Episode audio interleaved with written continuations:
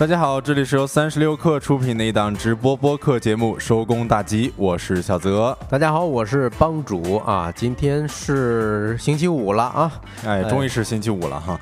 呃，周马上到周末，哎，也不知道大家周末干点啥？那周末干点啥？周末干点啥？一会儿听我们的节目就知道周末玩点啥了，对不对？嗯，那这首先呢，也是给大家分享一个我们两个看到的一条新闻啊，当时是觉得特别的震惊啊。是近日呢，在厦门的一场田径比赛上，我看到有一位广东佛山的呃幼儿园的小选手，是以三分十一秒的成绩跑完了八百米。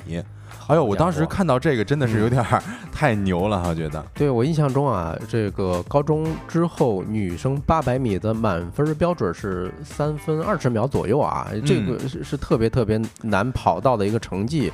呃呃，欢迎一下新进直播间的秀秀才一笑倾城 ZQY，还有毛茸茸的毛毛啊，日升日落，还有 Cycle 等等啊，问问你们。呃，跑八百或者跑一千，还记得吗？当时跑多少秒？能不能跑进三分十一秒呢？哎，是我看这小小女孩她跑的这么一个成绩，我当时是觉得就是自愧不如嘛。啊，因为我记得我自己最快的一次体测成绩，当然我们男生是一千米嘛。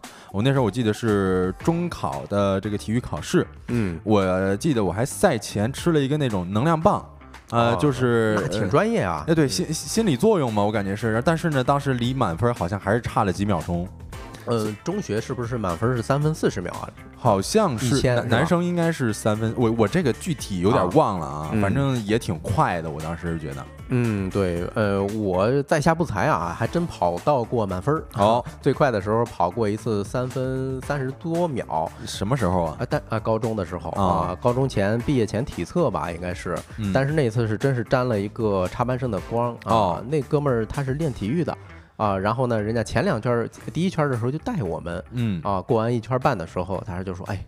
兄弟们自己跑啊！哎，是啊，才那队这个成绩平均来讲是要好很多的啊。你说这个我特别有同感，就是我们每次在体测的时候都会选择一个特别好的领跑，嗯啊，他如果如果他的领跑特别好的话，那我们的这个成绩就相对来说会比之前要好一些。哎，是，嗯。然后接着呢，再给大家同步一个消息吧。这消息我们昨天也给大家讲过，就是未来城市大奖二零二三也已经启动报名了。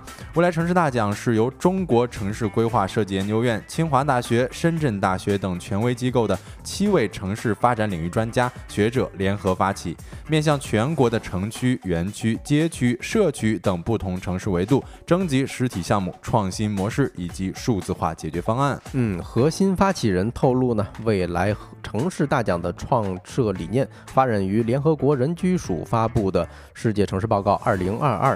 该报告提出，未来城市的核心任务是韧性建设，城市需要要为可持续的消费和生产模式而开展绿色投资，制定具有响应性和包容性的城市规划。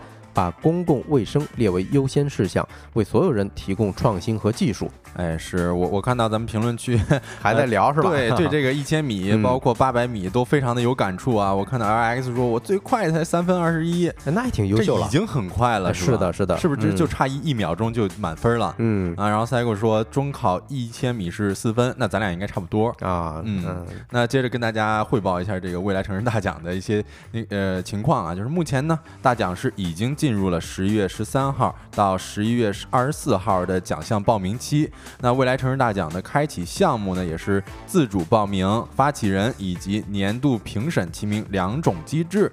在此期间呢，参评项目可以线上提交项目介绍资料。你参评想象呢，呃，参评主体机构以及自主参评或者说获得提名的理由。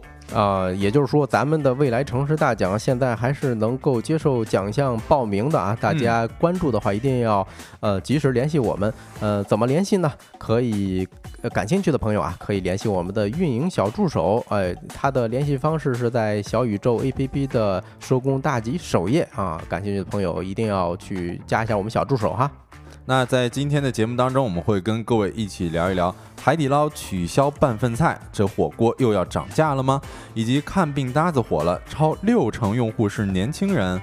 嗯，另外我们还会跟各位聊一聊，因为《惊奇队长二》票房扑街啊，超级英雄电影时代是不是已经落幕呢了？以及周末玩点啥？在正式开启这些话题之前，让我们用几分钟的时间进入今天的资讯罐头。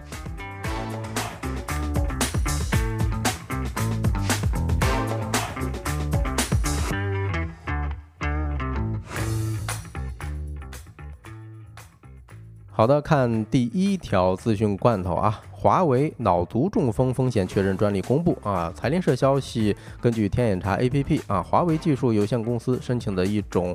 专用于确定确认人的脑卒中风的系统和方法专利公布了。摘要显示，该发明涉及一种用确定人的脑卒中风险的系统。该系统包括多个可由人佩戴的传感器，还有处理器。该系统包括呃已获得血压的第一参数、脑血氧第二参数，哎等等，还有什么脑电活动参数？嗯，我感觉啊，这个对很多中年人来讲都值得去体验一把。嗯，是我看到，呃，我们这个脑卒中是什么意思呢？就是又称为中风嘛，哎，就是脑血管意外啊，它是一种急性的，呃呃，急急性的脑血管疾病，是由于脑部血管突然破裂或者因血管阻塞呃阻塞导致血液不能流入大脑而引起的脑组织损伤的一种疾病。那包括缺血性和出血性卒中。我们常说的脑梗死也是属于脑卒中的一种。嗯，也就是说呀，咱们现在看了很多，嗯，怎么说，就是哎，什么猝死都是因为心脑血管疾病走的啊，很多年轻人。所以说，我觉得这个发明出来之后啊，嗯，大家有条件的还可以去尝试一下。嗯，是的。来看第二条信息啊，是国货女装请全红婵代言被群嘲，网友呢说和代言人气质完全不搭。近日，自称是中国国家跳水队时装官方合作伙伴的玉婷服饰被群嘲，网友称衣服太丑，和全红婵、陈芋汐等代言人的气质完全不搭，抹黑跳水队形象。九拍新闻看到，该品牌社交媒体账号上传了多条国家跳水队女队员出镜拍摄的广告片，播放量比较高的几条宣传视频中，全红婵、陈芋汐穿着小香风马甲搭配牛仔裤。被网友吐槽挺好的，全红婵以前只是会跳水，穿上你家的衣服，感觉还会唱山歌了。还有一条获赞过万的评论为，呃，还有一条获赞过万的评论为，这个公司的摄影师、造型师通通都要换。啊，在这个开始下一条消息之前呢，先回应一下咱评论区的朋友，哎，感谢 ZQY 提醒的啊，刚才那个应该叫脑卒中哈，卒中，脑卒中猝死的猝啊，感谢提醒。哎，呃，回到咱们资讯罐头啊，就是请全红婵代言这件事儿，我觉得还挺值得商榷的。呃，不是，不是说，呃，这个请的代言人不好，呃，网友虽然不好意思去说全红婵，但是吧，呃，对品牌方可是不会嘴下留情的啊，所以大家。以后请代言人的时候啊，不一定光看名气，对吧？还得看看跟自己品牌调性是不是相符。那我们看第三条消息啊，生成式 AI 的一个新动作。哎，关于 Meta 这家公司的，周四，美国社交媒体巨头 Meta 推出了两项基于 AI 的视频编辑新功能，未来可以用在 Instagram 或者 Facebook 上发布视频。第一个工具呢，可以根据字幕呀、图像啊、文字描述呀等自动生成四秒长的视频。哎，我记得前两天还有一个评论区的朋友在问，是吧？有没有这些工具？那是感觉像是听到了咱们的直播一样哈，立马就生成了这么一个工具。嗯嗯。然后另外一个工具是允许用户通过文本指令更容易的去修改或者编辑视频。该款工具为用户提供了一种从图片中删除或者替换物体。和人物的方法，而且无需要任何专业的图像编辑经验。哎，我觉得这个功能也挺厉害的哈，就是嗯嗯，它有点像视频版的 PS。嗯，哎呦，这这个之前网友特别热衷的一个梗，就是众所周知，视频是不能 P 的。哎，这个 Email Edit 一出，那这视频就能 P 了哈。那我们来看第四条消息吧。阿根廷流行以物换物，通胀率创二三十二年来新高。证券时报一公司讯，目前阿根廷货币贬值，通胀高企，极大地推高了当地的物价水平。为缓解生活成本压力，阿根廷民众也开始寻找一些节省开支的办法。以物换物市场再度受到青睐。据了解，阿根廷正面临严重的通胀压力。当地时间十三日。阿根廷政府公布的十月通胀率达到了百分之八点三，过去十二个月累计通胀率达百分之一百四十二点七，创三十二年来新高。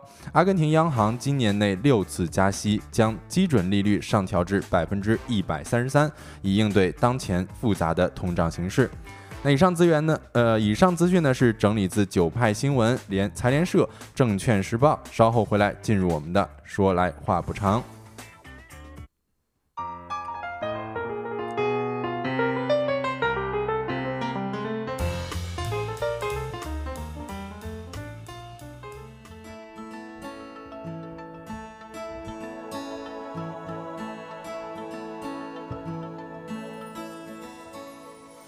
Hello，各位，欢迎回来啊！那咱们就进入说来话不长环节。哎，第一个话题想跟大家来聊一聊最近冲上热搜的一个新闻啊，海底捞取消半份儿菜了。啊，这个半份儿菜，说实话，我当时看到的时候说居然取消了，因为我每次吃这个海底捞的时候，我都觉得它这半份菜还是挺合理的。嗯我们可以根据自己的这个饭量去选择不同的菜品嘛。对，因为上热搜嘛，所以海底捞火锅的官方微博呢还发了一个回应啊，就是说，哎，一直以来呢，半份儿菜都是很多捞粉儿，哎，就是说指他自己的粉丝啊，嗯第一选择。考虑到捞粉儿们对于小份儿菜的偏好，目前我们在个别门店，哎，注意是个别门店，一哦嗯，网上说的好像是西安、北京啊，还有呃深圳一些门店哈，在试点儿，就是原本半份菜的分量和价格来统一门店的菜品供应规格。嗯哦，就是总结一下啊，你看他这个回应啊，稍微有点绕。反正我第一次看的时候是没看出来重点，嗯，呃呃，反正能看出来的就是，哎，首先是个别店铺，对吧？就不是全部的店铺，哎，不啊，是全部的店铺。嗯，另外呢，价格高了还是低了，哎，没有明说。没明说，这比较暧昧，人家说的嗯，啊。是啊、但是我们是看了一些媒体的测评啊，确实是发现同样的分量，哎，价格比之前更贵啊，有些菜。是我看到有一些网友的评论啊，他针对呃海底捞此次的这个试点，他取消半份儿这么一个事儿，他向记者说够不够吃，其实是呃其实不是商家定义的啊，你顾客觉得半份儿不够吃，可以再点，嗯而不是说你直接增加分量并且加价。哎，对啊、反正我第一感受啊，也是比较支持这个观点啊，但是嗯也有消费者表示还能接受。嗯，海底捞调整价格的同时，毕竟也调了一些分量嘛，可哦能它是在以前半份儿的基础上加了一些，是吧？加了一丢丢嗯啊，所以价格跟半份儿也比较接近啊。我问大家个问题，大家喜欢吃海底捞吗？啊，上一次去海底捞的是什么时候？我先说吧，我觉嗯得我其实还蛮喜欢吃海底捞的吧，就是我嗯会觉得海底捞它算是一个。嗯，火锅的标准，啊我不知道这能不能，这这说出来会不会显得我没那么会吃火锅啊？呃，嗯但是我会觉得，就是海底捞它是一个没有那么会踩雷的火锅哎，对啊，因为你可能有的时候吃别的火锅，你可能哎呀觉得这肉不新鲜，然后或者说其他的一些菜不咋地，但是你嗯吃海底捞，你就会觉得这就是一个标准。哎，是啊，就至少不会踩雷，对吧？啊，你看红旗说啊，儿子爱去，然后 Cycle 说是不喜欢，嗯，不好吃，不好吃。然后伤不起说大学生的最爱，哎，这个是代表了很几种呃几种很典型的呃使用场景哈。是这大学生有折扣嘛？我这对呃现在已经没有办法再用大学生折扣了。啊，不过现在呢，嗯，每个人去奔的目的是不一样的嘛。你比如说，嗯有的人去奔着他的服务，想体验一把。嗯，一九年的时候哈、我一个重庆的朋友来北京，哎，点名就要体验一下海底捞。哦，啊重重庆人也想要体验一下海底捞。啊，对，一九年之前，其实海底捞是一直没打入川渝地区的啊，好像是成都呃开了一家儿，但是重庆是一九年之后十一月份之后好像才有的。那看来海底捞还挺谨慎的哈。啊，是啊，另外一个呢，就是嗯，比如说有些网红搭配是吧？呃，现在嗯，大家在社交平台上可以看出来，比如说哈、番茄浓汤底加上嗯什么牛肉粒儿，再撒一点什么西芹末，哎，是我还看到很多这个网友说怎如何在海底捞里边做粥，嗯，就就就是啊而且这个有点很离谱啊，听起来。对对对，嗯反正弄一些米饭，然后自己弄个什么番茄汤底、其他汤底啥的，然后啊上上面再撒点这牛肉粒啥就跟帮主刚才说的那差不多。但我觉得帮主刚才说的那个番茄浓汤底加上牛肉粒，再撒上一点西芹末，那个特别嗯经典，呃是，我也觉得特好吃。呃，比市面上很多专门做这个锅底的味道都要好。嗯，而且，嗯，海底捞的一个朋友啊，呃他们内部的一个朋友跟我透露了一个秘诀，哎，分享给大家。呃，如果你喝完第一口汤的时候，那个汤底，你可以让他去后台再给你做一壶啊。其实后台端出来的呢，可能浓度会更高。第二次哦加的往锅里头倒的，哎，浓度可能就有点变了啊。哦，是就可能有点稀释了哈，哎，可能有点稀释了。对，嗯还有一些比如说什么，嗯、耳口相传的吃垮海底捞的一些攻略，哎，大家估计也听过啊。嗯，还有那些把这个小料儿自自己做成饭的那种也特好玩儿嗯，啊，很多都特别火。对，其实嗯，对我来说啊，最大的一个场景就是很多人聚会的时候，尤其是比如十个人以上，嗯。大家不知道该吃什么，那就去海底捞。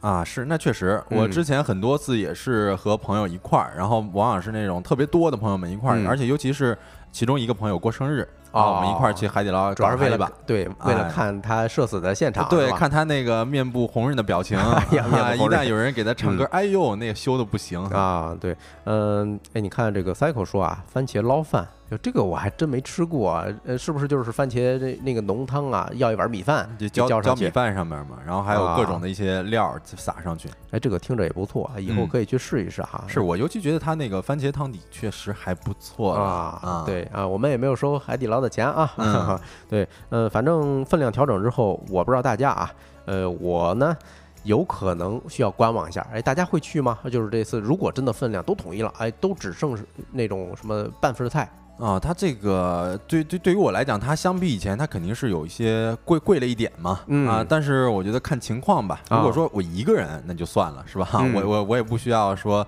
呃，对面做一个娃娃那种。但是这个如果说和朋友一起，嗯我觉得还可以哈，啊，对还可以考虑再去一次。对，因为人多的时候啊，大家一平均一 A A 是吧，就嗯看不出来涨了多少钱了。是的嗯，对，呃，我跟小泽的答案差不多吧，啊，因为我平时我我要是吃火锅，那肯定也是吃那个麻辣火锅嘛。对对，但是你说麻辣火锅，咱不会专门奔着海底捞去，哎啊，还是是有一些比较平民或者说是有一些烟火气的店啊。嗯，我还看到 Cycle 说有学生证还行，没学生证就不太行。呃，其实我也在小某书嗯上面看到有人分享了一些如何使用这个海底捞的六九折折啊扣啊，有的可能会借海底捞的一些会员，但这嗯可能就比较的灰色了。哎，是，甚至呃更夸张的啊，说有的人孩子都上学了啊，人但是呢，你报一个专升本的函授课程啊，哦，你又有学生身份了，就、哦，那那你这是光明正大的去啊享受学生身份啊？这也是社交平台上的流传的方法啊，咱不知道有没有用。嗯。嗯，反正聊到这儿，我其实一直有个问题，就是为什么海底捞它调整菜这个分量啊，竟然能上热搜？哎，这这个我觉得很好理解啊，啊因为海底捞它一直都是火锅界的顶流啊。嗯是吧？你基本上这个海底捞有各个动作，它的都非常的引人关注。像之前他在那个演唱会捞人啊，蔡依林的演唱会，然后再包括他这个呃是上次的那个万圣节，啊是吧？有很多人去 cos 海底捞的工作人员啊，我是我甚至怀疑是不是他们就直接举着牌子上街了。啊。哦，这这这真说不定哈。啊，对啊，之前我们还讲过海底捞呃捞人的时候啊，还讲过一个细节，比如说什么九块九，呃，这种菜品在夜市儿是吧，去嗯。摆摊儿，哦，然后就火了，还开设什么洗头发的服务，嗯是，而且嗯。而且我觉得确实海底捞它特别会做营销。嗯。啊，前一段时间我不知道帮主有没有刷到过，就是有海底捞的服务员在地下车库练甩面，啊，就是海底捞练习生，嗯 特别火的，在某音的视频。啊，我印象中看见一个黑皮肤的一个就是一个外国朋友啊，嗯在呃在甩面啊，这个是我最近刷到的一个关于他们的那那是不是频在广州？啊，有可能。你看蒲公英说啊，猪肚鸡火锅表示不服，哎，我跟你说，其实海底捞它也有一个锅底儿是猪肚鸡，对，那个也挺鲜的，我当时嗯吃着，啊还挺经典的。嗯，对。然后另外，其实它这个海底捞的火锅市场，我刚才不仅是这个呃营销的顶流啊，啊。它其实也是市场排名第一的嘛，没错。算是一个风向标了。是，你看，嗯在中国饭店协会发布的《二零二一年中国餐饮业年度报告》当中呢，在二零二一年的中国火锅企业 TOP 二十强的榜单当中，嗯。四川海底捞餐饮股份有限公司排名第一，第二是呷哺呷哺餐饮管理有限公司。啊，对对，你看啊，呃，其实这个数据里头有一个很值得玩味的点儿，嗯呃，海底捞不是排第一吗？是吧？但是它占有的市场份额，也就是火锅界的市场份额才多少？才百分之五点八。哦，那这也不高啊。对，这意味着什么呀？说明火锅啊是一个极度分散的市场，就是没有任何一家火锅或者一个品类啊能征服所有人的口味。哦，那这确实了，因为我每次想吃火锅的时候，在某众点评上面一搜，嗯哎呀，那出来大量的各种各店铺，样的是吧我都不知道怎么选了。对啊，你看 Cycle 说啊，云南这边的火锅太多了，万物皆可火锅。你看，这就是印证了咱们刚才这个说法。哎，嗯我我比如说我前一段时间，呃，家里有人分享他在云南拍的这个菌子火锅，嗯里头只放各种各样的菌子。啊，是现在这个啊火锅的种类都特别多。我们嗯之前也讲过很多这个动物火锅，然后再包括重庆火锅、成都嗯火锅，然后刚刚帮主说的那个菌子火锅，啊包括我这小时候吃的那八龙火锅，它中间那个菌汤就嗯特别好喝嘛。对啊，你像咱嗯、在北京的时候，冬天最经典的就是什么羊蝎子呀，或者是铜锅涮肉嗯，是吧是，啊然后你看在广州打边炉是吧？啊 牛腩的打边炉都特别好吃。啊。对啊，甚至啊，在川渝地区就有一座山，基本上就成了一个个火锅一体呃一座山啊，哦，一到晚上的时候灯火通明的。哎呀，这这这个我还得说一个我啊特别不不知道是不是羞耻的经历哈。啊你我们说 之前在那个和大学同学啊去毕业旅行到成都那边儿，嗯，然后选择吃的火锅是小龙坎儿，啊 就是一个可能在当地大家都没有那么。就没听过是吧？也不是没听过，就是没有那么它它算是一个连锁的吧，啊然后可能重庆呃不是成都那边有名的火锅太多了，但我们啊却选择了这么一个相对来说比较普通的，哎呀，我我以为这小龙坎儿是我们河北著名重庆火锅品牌呢啊，嗯就是我们河就是开玩笑嘛，说河北什么知名呃美食啊，什么重庆重庆火锅啊，它其中代表就是小龙坎儿。是是是，嗯但但其实你可能你在当地，呃大家可能对它的认知度就没有那么的高了。对啊，你看 Cycle 说特别鲜啊，就是说菌子火锅，有机会啊，咱还是要到当地说这个去尝试一下。嗯咱说回这个话题啊，刚才咱不是讲到海底捞它呃作为龙头，也只占呃市场的百分之五点几，对吧？是，对，这就意味着什么呀？它海底捞没有办法挣到火锅行业的大头，就是全部。你看，比如说很多呃品类，比如说汉堡包，无非就是麦当劳加肯德基，呃，嗯，基本上占了市场的绝大多数这个体量。哎，对，这个其实是一个很反常识的，因为我们嗯之前认识到的就是很多龙头企业就是那种二八定律的嘛，百占嗯百分之二十的这个企业是占据了百分之八十的市场，但其实对于海底海底捞这个火锅行业嗯其实不是这样的。对，这说明火锅行业啊非常难做，对吧？但是它还面临着一个行业共性的难题，就是这几年火锅一直在涨价。我相信大家肯定也有感受哈。嗯，反正嗯，我在北京吃的几个特别喜欢的川渝地区的火锅，哎，这两年都给关掉了。嗯，是我我呃，你说关掉了，但是我啊之前吃那个牛肉火锅，嗯嗯，也也是相对来老，换是吧？对对对，嗯，要不就是换牌子，要不嗯就是直接就换了品类啊。你比如说，我之前老去双井地区吃一家什么洞子火锅，嗯，它进去之后啊，装修特别像一个防空洞，哦，然后食材全都是空运过来的，哎，但是这两年就关了，啊，那啊个是不是呃噱头也是比较足的？噱头足。但嗯更重更重要的原因就是这个火锅行业涨价啊，咱刚才说的涨价，可能消费者感受到的，对吧？但其实火锅行业的这个成本结构还有供应链儿特别特别的复杂。哦嗯，就是我们扒了一下海底捞的财报哈，就是原料成本加上员工成本，呃，占了它百分之八十的营收。哦，那这个嗯确实是挺高的啊！你看，嗯在原材料成本上，海底捞它一方面它会通过削减品类来降低成本。嗯你比如说咱们之前啊，我们刚刚提到的这个牛肉粒是吧嗯？嗯它就替换成了味伴侣，哦，呃，而且呢，它还会这个降低小零食的供应，不再主动蓄量等等。嗯呃，另一方面，其实海底捞也通过变相的涨价来降低成本的占比，比如说主动的减少餐品分量，嗯甚至缺斤短两等等。哎，其实最近上热搜这个新闻，它其实就是换了一种方式啊，让大家在不知不觉中，呃，其实是这个价格调上去了加价不加量 啊，这也不好说啊，啊。也不好说。确实嗯到现在为止，它还没有测评过，是吧？看更多测评。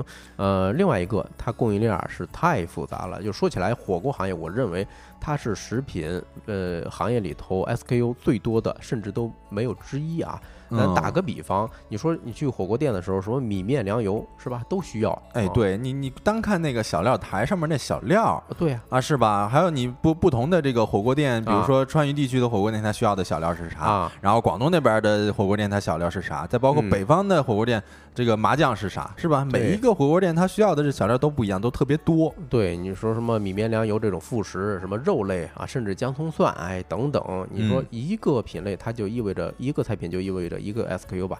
你想想它这个 SKU 得管理起来多么复杂，是吧？嗯，举个例子哈，牛油，哎，这是川渝地区火锅非常重要的一个原料啊。但是牛油这东西，呃，从过去几年来讲是一直在上涨，比如说最近呃去年的价格已经涨到了五百到六百块钱一吨。啊哦，那之之前的价格是多少？呃，差不多这两年涨了个百分之二三十，有可能还会继续再涨。哎呦啊，那这个价格上涨还真挺恐怖的。啊，对啊，其实也不光海底捞了啊，你比如说这个巴奴火锅，对吧？前一段时间有一个十八块钱一份土豆，结果就五片儿啊，这也上热搜了哎。上热搜了、嗯啊。海底捞像他们这种头部品牌，可能唯一的优势在于哪儿呢？哎，品牌认知度高，对吧？有流量，所以很多商场愿意把这个租金降低一点儿，让他们过来招来顾客。哦，是，而且啊还有一个啊，我觉嗯得这个应该是大家都普遍能够认知到的，就是其实这两年啊，消费者都是处在一个消费降级的状态。嗯啊，所以其实火锅店它涨价就必须要特别慎重了。如果嗯但凡它突然这么一涨，是吧？一不嗯小心就会上热搜了。哎，是，嗯呃，我我当然我们也看到啊，这些火锅品牌都在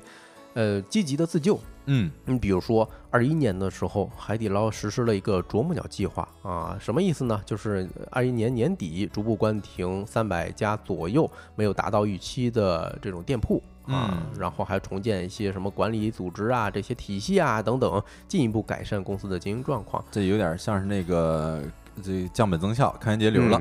嗯，对，回应一下评论区的叫什么？呃，Hisoka 是吧？应该是这么念哈。什么时候取消的？昨天还去了，没有取消啊。确实，我们刚才在前面也讲了哈，它是一些个别的店在做试点儿。嗯，呃，回到我们这个话题，呃，啄木鸟计划其实刚公布的三个月，哎，海底海底捞就关闭了两百余多家门店。哦，啊，基本上这些门店呢是以一线城市的店为主，因为成本是最高的地方就集集中在一线城市嘛。嗯，嗯是。然后另外一个针针对这个的解决办法就是，海底捞其实也选择了下沉嘛，嗯呃选择这种下沉市场。嗯你看，像海底捞开业的这个子品牌叫做海捞火锅嗯啊，它就是一个试水平价火锅的业态嘛。啊，再到之前，其实今年的十月九号，海底捞的全球首家校园店也开始营业了嘛。就是进食堂了，相当于。嗯，刚才商务企也说了，这其实是大学生们的最爱嘛。那海底捞不如就直接就进攻这个大学生市场。对，啊嗯，甚至咱们啊，园区附近有一个快餐品牌叫十八川儿，嗯啊，呃，汆面的汆啊，也是海底捞旗下的品牌，哦，就主打快餐的这么一个小店儿，那大家完全看不出来啊，这是海底捞的企业。是，真嗯是长知识了。我这嗯这经常去吃那边吃，我确实是跟他呃和海底捞啊没有办法联系在一起哎哈。，是，呃，怎么说呢？就是海底捞这一次，呃，上热搜啊，我能看出来，它其实陷入了一个两难的一个境地。其实不光海底捞，是整个火锅行业啊，就是你涨价呢，可能就没客人了；但你不涨就没利润。但是，嗯，能不能消费者能不能接受，或者消费者能接受的尺度是什么呢？那还真得看一下市场的表现了。好，那这一个话题咱就聊到这儿，下一个话题来跟大家唠一唠看病搭子。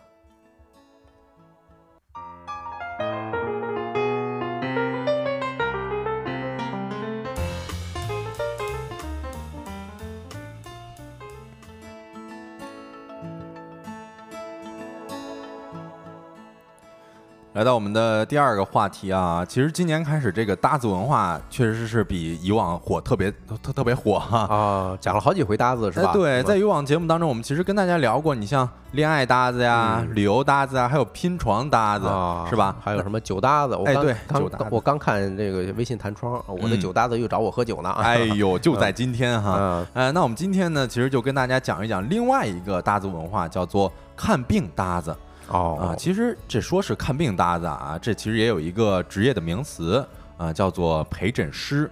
哦，陪诊师应该我见过，呃，但是还是希望小呃小泽吧，跟跟咱们正式介绍一下。哎，嗯这个陪诊师呢，其实算是一种新型职业吧。他的主要的工作呢，就是在医院帮助他人就医。你像帮人挂号啊、带取药品啊、取报告、陪伴看病等等，这都是陪诊师的一些工作嗯啊。然后我看到的一些陪诊师的收费标准，一般都是半天三百，一天五百左右啊。现在也有很多陪诊类的 app 可以供大家选择。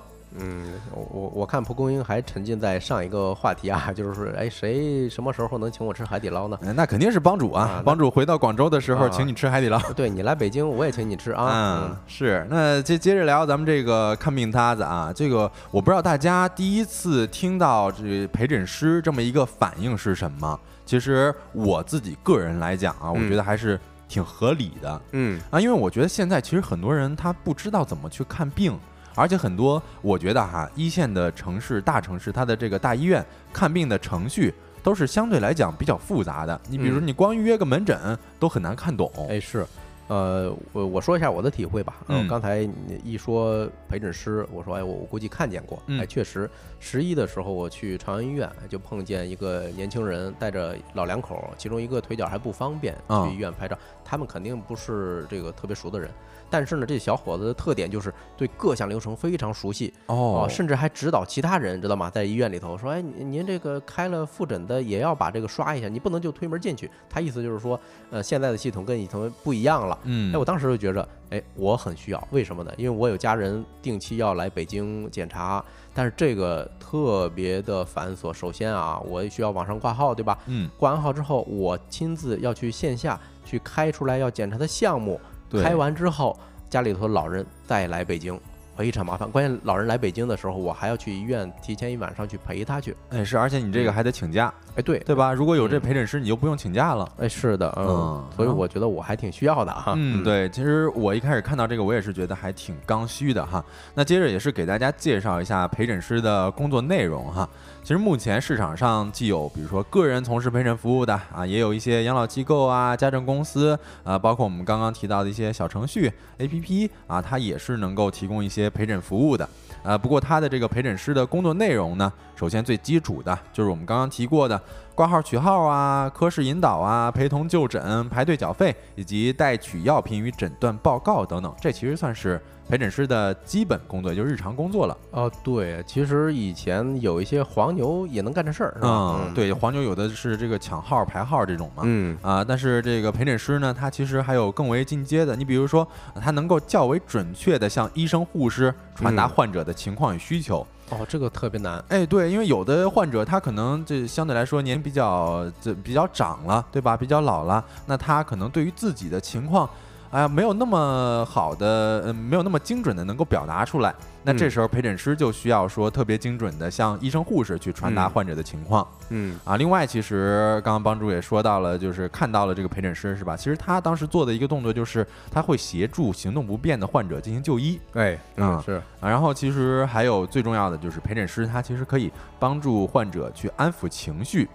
啊，因为陪诊师也可以算是一个临时的朋友，或者说是临时的家人的角色了。哎呦，这个我特别有感受啊！就是每一次家里头老人来看病的头一天晚上啊，他们睡觉很早，但是呢，一定要拉着你聊到半夜十二点一点，然后第二天早晨他们四五点就起床了。哎，对，而且有的这个像病患，他的自己患病确实有一些焦虑啊，这个这个时候呢，陪诊师的角色就非常的重要了，他可以。安抚这个患者的情绪嘛，嗯，然后另外，其实陪诊师也是更加需要一些服务意识啊、责任感啊，还有基本就医及医务的常识啊，甚至有些比较专业的陪诊师，他会具备一定的法律常识等职业能力了。哎，甚至还有一些这个医疗知识啊，比如说这是一个非常专业的领域，呃，叫什么病，对吧？哪家医院什么科室是专家号？哎，对你得知道什么样的病，他去挂什么样的科室。哎，对，呃，最重要的一点，你不能够错误引导患者，因为这个特别重要嘛。这个急就就医啊，这是大事儿。呃，其实针对这个事儿呢，有中国老年学和老年医学学会就在比如说今年啊，或者说是半年前也推出了医疗陪诊员的培训项目，也是先后举办了几期这个培训班啊。这里边就提出来了一些呃诸多的不要，也就是原则了。嗯，比如说不替患者签字儿，不提供医疗用药等方面的建议，不兜售药品保健品，呃，不打号以及不参与医闹等活动。哦，这个就相当于说是有一个官方的机构给他们背书了，或者说就是这个职业。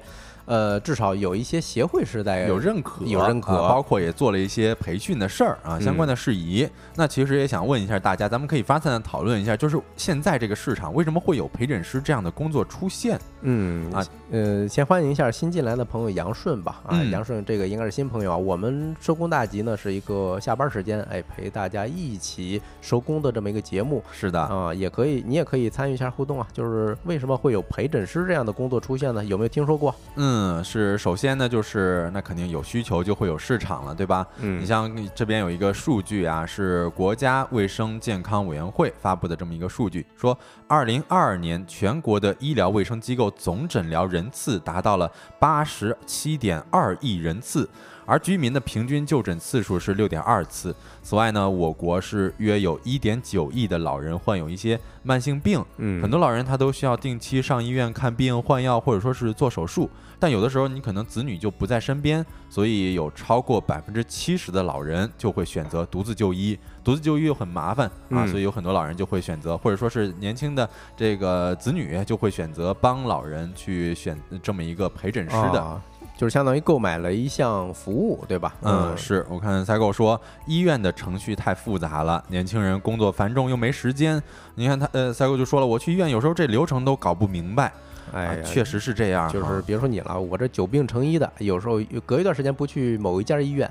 哎，我可能就忘了这家医院的特殊规矩了。哎，对，就每一个医院，它可能它所需要的程序、预约啊、门诊啊什么的都不太一样。嗯嗯，你看，呃，其实现在的就医难，这我们刚刚也提到了嘛，就是现在很多人对于医院的了解其实并不深。嗯嗯，呃，我之前有看过一个视频啊，就是 UP 主打工仔小张掖啊，是教人如何去医院看病。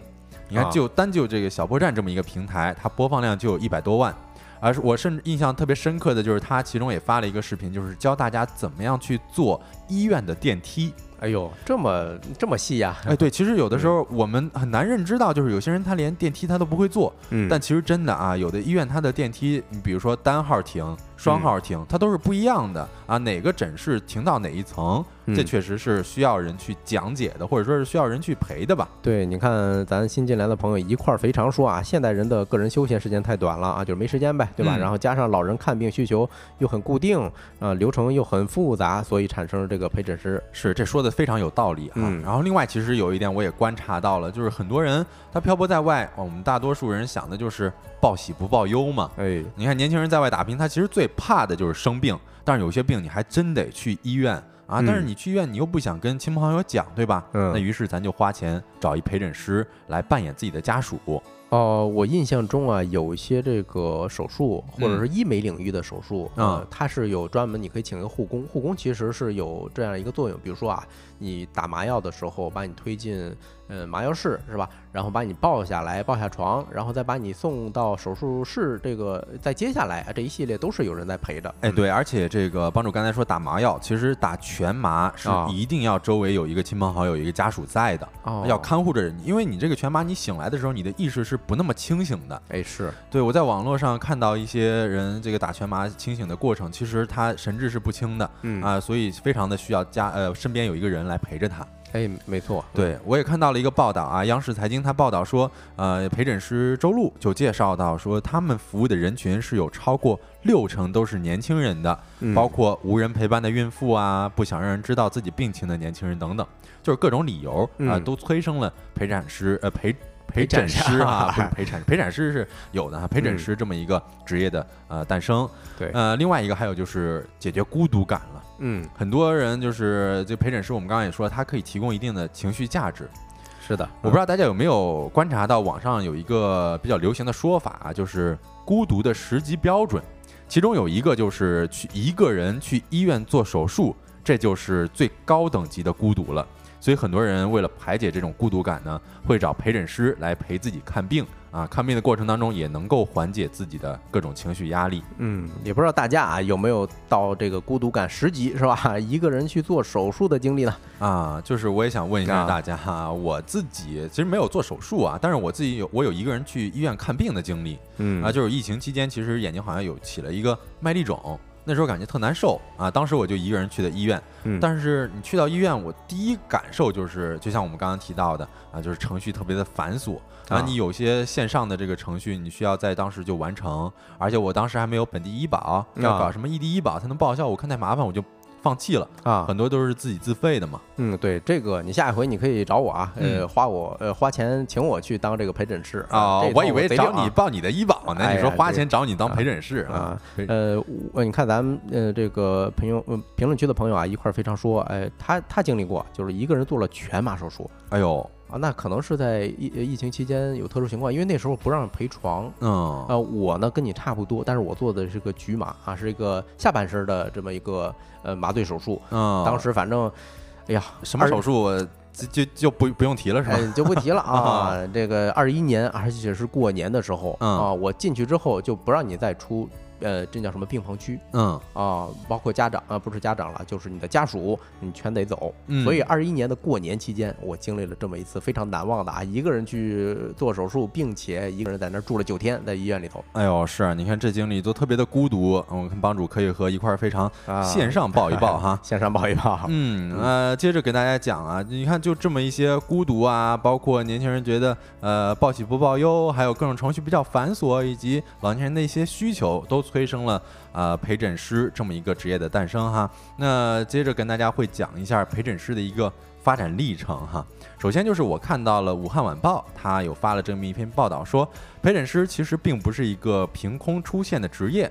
你像早在十几年前啊，不少医院就为了改善病患的就医体验，曾经就在医院内就设立过类似的陪诊员的岗位啊。但是当时可能因为医托呀、黄牛的存在，让陪诊员的工作压力，包括开展难度都比较大。嗯啊，而且这个医护体系内也并没有把这一岗位系统化，嗯所以就导致了陪诊师的职业发展是十分缓慢的。对，说实话啊，我感觉有一部分陪诊师就是所谓的医托或者黄牛，哎，嗯这个上岸了，哈哈，转成这个职业，甚至现在各大医院就是病房里头一定是有护工这个身份出现的。嗯护工他多少就有点像，他不一定是陪诊哈，但是你做手术，呃，人家把你推回来这一路都是有这个护工来呃全程参与的。啊、是，呃，你看，除了医院它本身做了一些动作，包啊括在二零一六年的前后呢，其实我们国内市场上也有至少出现过二十个同类的这种陪诊产品。你比如说叫做安心陪诊。啊，他就可以拿拿到过来自寻医问药的网站领头，嗯。啊，然后这哦，他他是之前拿到过一些投资的，啊，啊，但是你可能时至今日，其实那一批在二零一六年前后所这个出现的陪诊产品啊，到现在已经是全军覆没了。啊，说明他肯定是有一些固有的问题在啊，因为我我我了大概了解过这个项目，它是护士兼职接单的这么一个模式，嗯。但是呢，毕竟这属于兼职身份，尤其是在这种体制内、事业单位等等，他对呃自己医生啊、护士的兼职要求相对来说会严格一些，呃，嗯有可能是处于一个灰色地带，所以因为这事儿啊没走通，嗯，是这样的。然后再包括二零一六年前后，其实它的那个互联网呃发展也没有那么的强。你看现在，其实互联网的医疗大厂也介入了一个陪诊的行业当中嘛。呃，因为现在你看，包括小程序啊，然后各种 app 呀，它都可以去产生这样子的功能。嗯你，比如说，你看京东健康，它就提供了一个养老照护、上门护理以及居家康复与助医的这么一些呃咨询，再包括线下陪诊和挂号服务的啊这个健康咨询等等。呃，说的我还真想去体验一次。下一次家里头老人来的话，我我要是实在忙不开，我可能真的要去用一下这些服务了。嗯，是的。然后还有现在一些这个公立医院啊、由今年也开始了自行开展这个陪诊服务。你比如说上海市的浦东新区人民医院的陪诊公益服务，这团队呢就是由医务社工、医护人员、志愿者组成的啊，会为那些慢性疼痛以及认知症等慢病患者提供就诊陪伴。嗯，但是这种形式相对来说会有一些局限啊。比如说我在短视频平台刷到很多个人他去做这些陪诊的公司的话，他们是能够帮你选择一些对口的医院，对吧？但是如果是某一家医院，哎站出来他提供这样，当然对患者来说是好事哈。嗯，但是可能有些患者他一开始选的这个医院不一定是他这个病的专科。哎是，但是对于去那家医院的患者来说，确实是一个利好哈。对对，嗯呃，我们可以接着跟大家聊一聊，因为这个陪诊师这职业背后其实还是有一些隐患在的哈。嗯，我们得跟大家提醒一下，就是你看，目前陪诊师这一职业其实并没有被收录在《中华人民共和国职业分类大典》当中。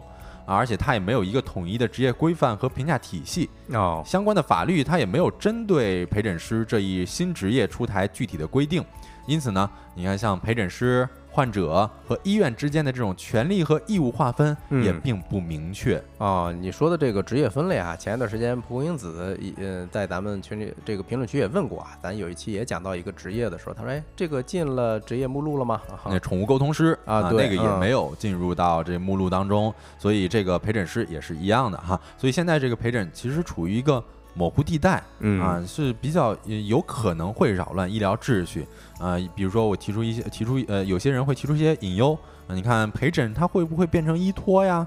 啊，会不会泄露患者的隐私啊？嗯而且大量的陪诊员涌入医院开展商业行为，是不是有可能会打破公平就医的这么一个模式？啊，所以嗯这其实是大家可能会需要考虑到的一些问题吧。嗯，在这儿先感谢一下啊网友先森茉莉花茶送出的粉丝牌，感谢支持啊！嗯就是就着小泽刚才说的这个点儿，处于一个模糊地带，就有可能会打破公平就医，对吧？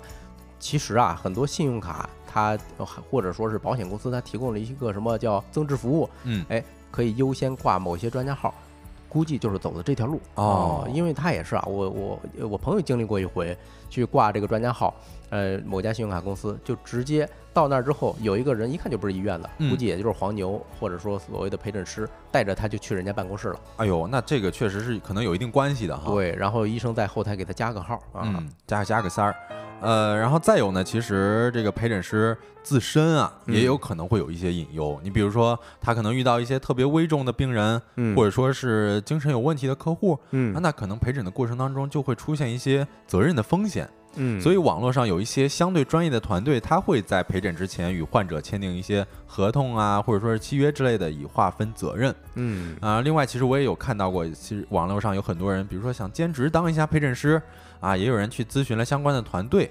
但其实现在网络上很多都没有那么的靠谱，嗯，怎么说呀？而且动辄有一些团队他会让你先交两三千块钱的培训费哦啊，这就相当于你还没有赚到，还没挣钱呢，对，然后你就已经率先被割了韭菜。啊，嗯，其实总的来说，陪诊师这一职业不仅能够给患者带来陪伴与情绪价值吧，同时我们也能够看到很多这个陪诊师在分享着自己工作的时候都很有成就感。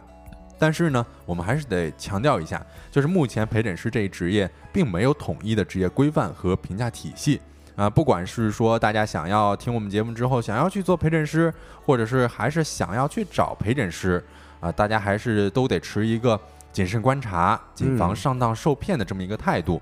那这个话题我们就跟大家聊到这里。下一个话题呢，我们会跟大家聊一聊《惊奇队长二》口碑暴跌，漫威宇宙真的不行了吗？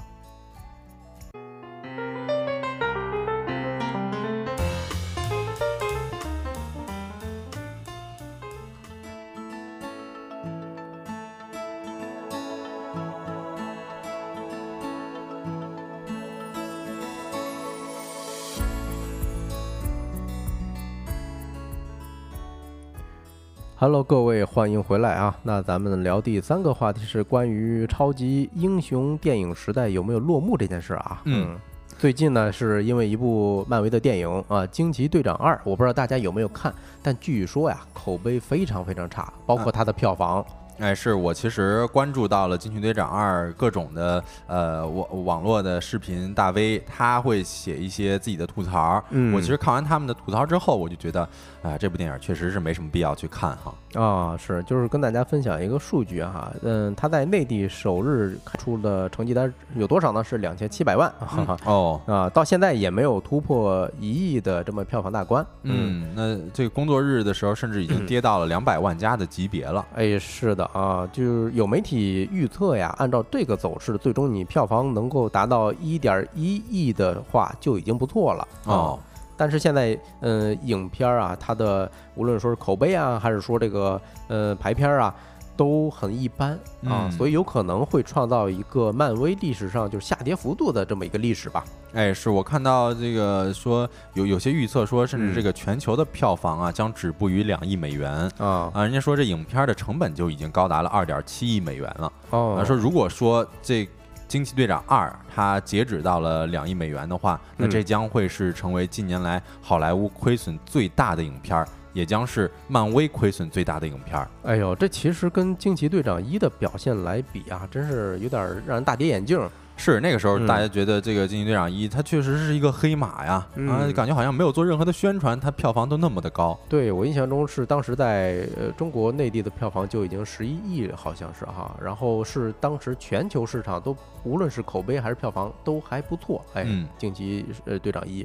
啊、但是呢，那据说反正也是因为当时那种反差感吧，以没有以前以前没有一个超级英雄是这种颜值相对来说一般哈，啊、貌不惊人，呃，然后突然给踩中了某一些时代的情绪吧，哎，是当时惊奇队长出现的时候，我就记得有一位网友他评论说，惊奇队长本身其实呃没有那么的面容没有那么的好哈，但是而且这个也没有那么的有力量感，但是人家确实是能塑造出来了这么一个惊奇队长形象，他的这个票房还是实力的一种证明吧。嗯，对，聊到这儿，问大家一个问题吧，啊，就是关于漫威系列的这个电影呢，大家最喜欢哪一部？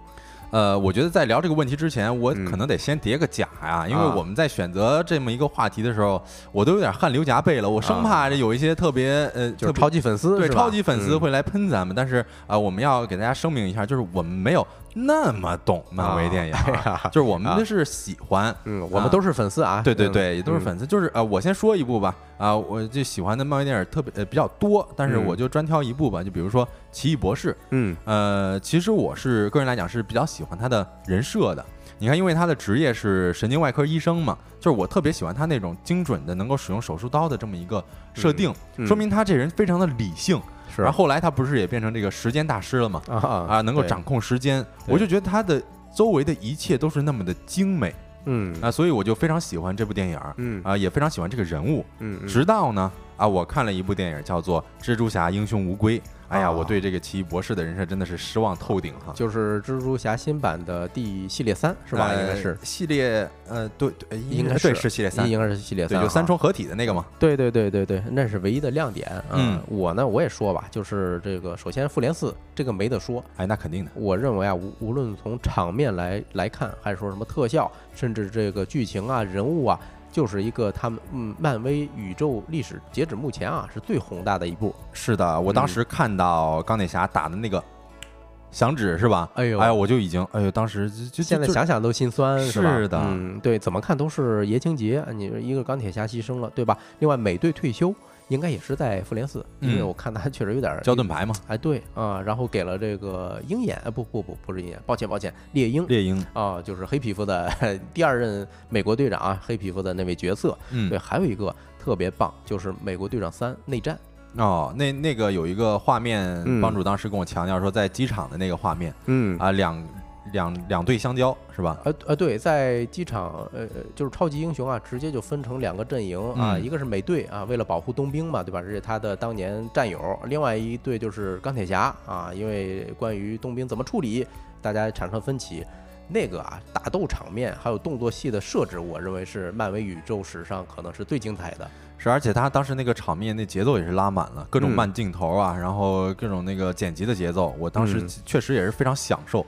对呀，你看 Cycle 说奥创那一部，奥创那部如果没记错的话，是不是复联二出的啊？我这真是有点忘了，因为有点年头了哈。对，印象中估计是一六一七年啊，一六年左右吧。哎呦，抱歉啊，如果我记错了，狗头保命啊！你看咱这也确实不是特别的呃这个粉丝哈。对啊，呃，我感觉漫威最厉害的一个点儿，它是把这种宏大的宇宙观给玩通透了啊。你比如说啊，呃，到现在为止三十来部电影是吧？你包括什么钢铁侠、绿巨人、什么雷神、美队啊，还有什么蚁人、黑豹等等啊，蜘蛛侠就更别说了。是他老互 Q，导致他每一部电影这个，我觉得一部分票房就是来自于上一部电影的留下的这个互 Q 的这个彩蛋。哎，对，就那个彩蛋。其实当时我我现在印象里边看啊，就是是哪部。电影是率先开启了彩蛋这个，呃，看电影的习惯。就是我是觉得，就是看漫威的电影，我才有了这么一个习惯。就是每次我看漫威电影，就会留在场中。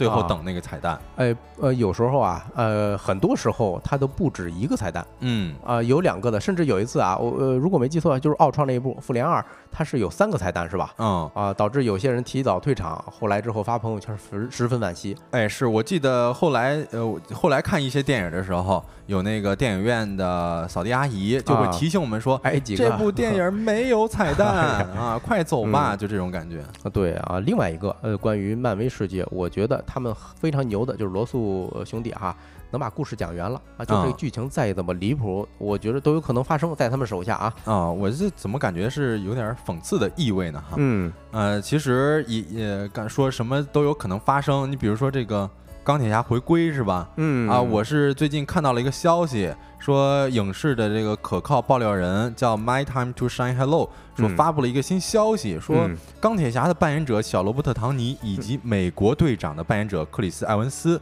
呃，被曝同意回归漫威宇宙。哎呦，就是一代美队，哎，再加上钢铁侠，哎，是说两人的角色都将出现在。复仇者联盟六秘密战争当中，哎呦，听到这个消息，我是五味杂陈啊，嗯，这个小期待中又带着点害怕，哈哈，呃，反正前面也提到了啊，就是惊奇队长口二的口碑他扑街了，是吧？但其实漫威宇宙世界观垮掉啊。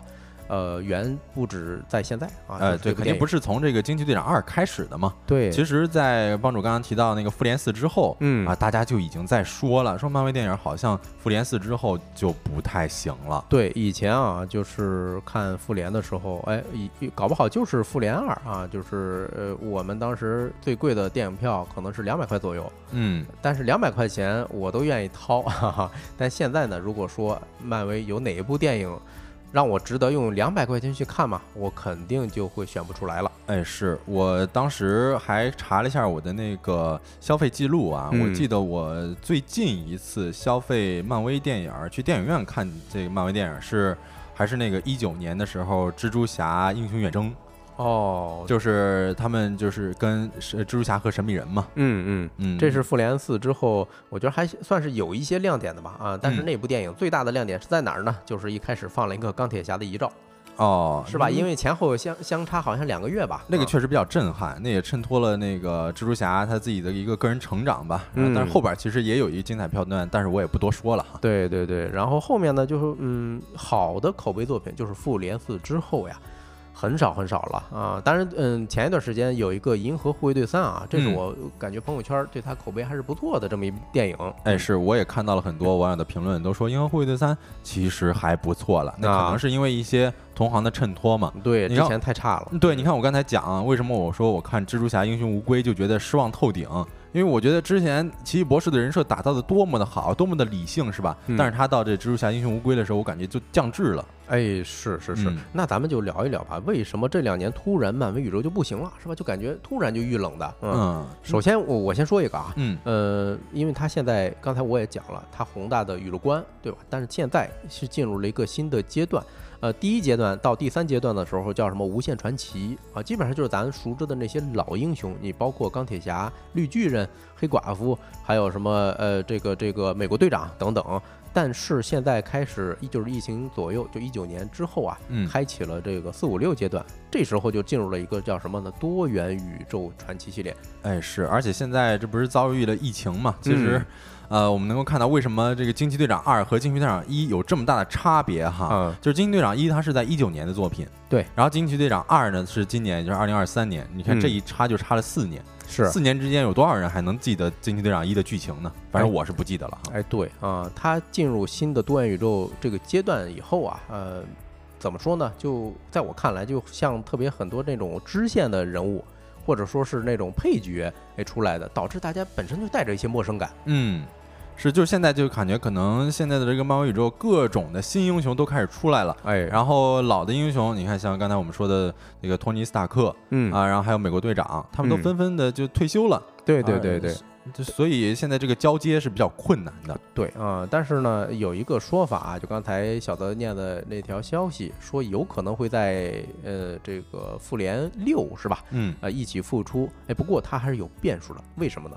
因为老英雄们回归啊，首先，嗯，这个小罗伯特·唐尼对吧？他是从第一部钢铁侠只有五十万元的这个薪酬，嗯，到了后来他的薪酬。占到总片酬的三分之一，就高达两亿美元。对，其实小罗伯特·唐尼和漫威他们俩是相互成就了，对，相辅相成的啊。这但是这也导致给其他主演留的薪资空间并不多。哎，那是是有这么可能的哈。对，另外呢，你说美国队长，嗯，他本身啊，合约基本上也是到这个复联四了啊，包括绿巨人等等，人家差不多到那时候名气起来了。然后呢，我要是想多挣钱。呃，我不一定非得可着你这个漫威的作品去挣，嗯，所以到现在为止没听说他们谁有重新续约的。哎，是，其实很多呃出演漫威的演员也都是靠着漫威一步一步火起来的。对，甚至嗯，还再讲一个吧，最最出名的一个闹剧啊，也不能说闹剧，就是黑寡妇直接跟漫威的母公司，就是迪士尼，迪士尼不是收了漫威宇宙吗？闹掰了啊！因为在线流媒体的这个分成的问题啊，然后据说呀，黑寡妇可能未来要投奔 DC。哦，就是竞争对手。对，哎，说到 DC，可能又是一个槽点了，就是导致为什么，呃，超级英雄电影时代都有可能会直接落寞的，就是因为 DC 是个猪队友啊。嗯大家有没有？大家有没有记得最早的那个叫什么《守望者》？那是经典中的经典啊！DC 这个宇宙世界哎呦，可能我真的看 DC 看的特别少少一些，对嗯他确实这个人物少一些，呃，但是呢，蝙蝠侠还有超人，哎，这是那确实知道的。IP。嗯对那不过呢，你看 DC 这几年出的什么黑亚当啊，什么雷霆沙赞、闪电侠呀等等，甚至正义联盟二，呃，这个简直是灾难级别的，嗯，导致说，嗯，DC 呃直接呃把整个超级英雄的这种电影市场给搞垮了。啊，是嗯现在就是很多这个超级英雄啊，我还有一点我其实也特别想说，就是大家可能对于超级英雄都有一种视觉疲劳了啊，嗯甚至对于超级英雄都免疫了。嗯我们刚才说有特别多的这样子的英雄出现，新英雄也好，老英雄也好，而且包括我也看到了很多。这个影视 UP 主他提到说，如今的这个超级英雄电影主角啊，更像是流水线上生产的一个模子。比如说，他们嗯可能就是推动剧情、搭建多元宇宙的这么一个工具人，就哎工具属性凸显的过于明显了，是的，而且他们自己个人没有任何的人物魅力，也嗯没有任何的真正的这个故事内核，对，所以大家就会开始产生这种厌倦的情绪，有一种审美疲劳了。是是，他你看他们剧本的话，嗯，起承转合确实很像啊，嗯包括那种带给人的感官刺激，是，而且大家其实现在越来越的对这种个人英雄主义，嗯包括一小撮人拯救全世界的这么一个剧本，真的是有点疲劳了。哎，呃，我不知道，嗯，我我要是说其他的剧，可能是有一些拉踩，但是我给大家说一些最近看到的一些剧情啊，就你像有的，呃，它展现怎么展现超能力呢？就是展现了一些呃亲父父母爱情。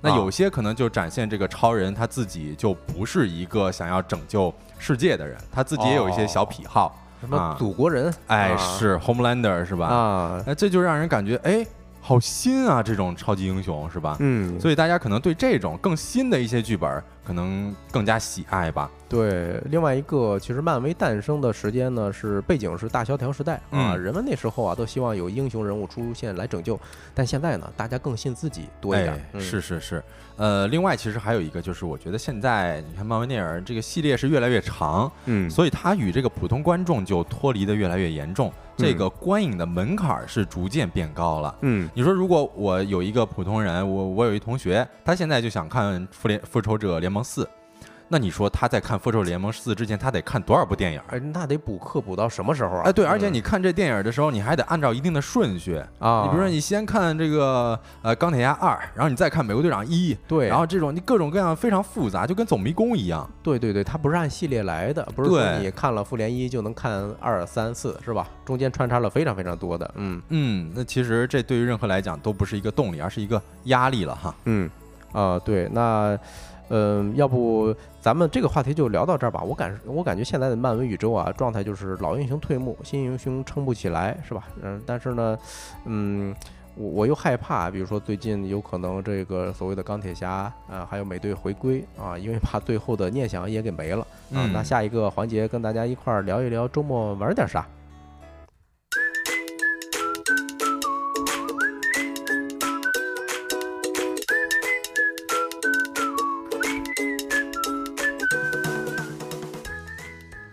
Hello，欢迎回来，来到了我们的周末玩点啥环节。然后我们周末玩点啥呢？会给大家推荐一些呃由我们收工大吉的姊妹品牌，就是万事大吉，给大家推荐的一些展览啊、活动啊、集市啊这些。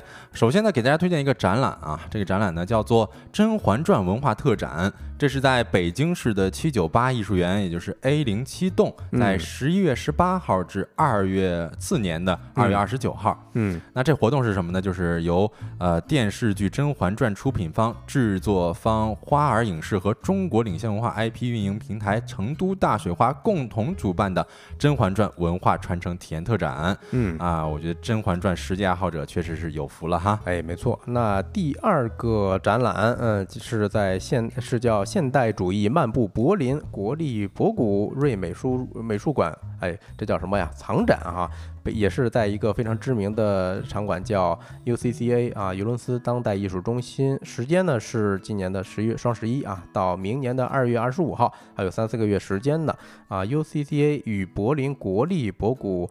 博古瑞啊美术馆携手啊举办的这么一个现代主义漫步主题的藏展，嗯，是来到我们的市集活动啊。首先第一个活动呢，就是叫做万有引力国潮动漫嘉年华 S 五，这个地点呢是在朗园的 Station 啊。万有引力国潮动漫算是定档在了十一月十八号到十九号。在朗园 Station 的多个潮流街区和网红店铺，呃，以及将府公园、银杏铁道等秋景，会等各位来逛吃打卡。嗯，刚才说的是北京的啊，那咱看一个在杭州市西湖区的。啊，手工市集啊，可持续设计展览，这个我还挺喜欢的。时间呢是十一月的十七号到十九号，也就是这两天啊。双手做工联合啊，什么乐活杂志，哎等等，五十余位践行可持续的劳动者和品牌发起了一个呃手工做活市集，哎，然后呢一起希望大家一起回归劳动的本与真。嗯，其实手工啊很治愈的，比如现在还有很多线下开什么珍珠的，开那种棒类的，我推荐大家可以有，嗯，在杭州的朋友啊可以去体验一下。嗯，是。接着呢，再给大家介绍一个活动哈，这是 Pin 和琼木开席喝席的这个技法与器具的这么一个活动。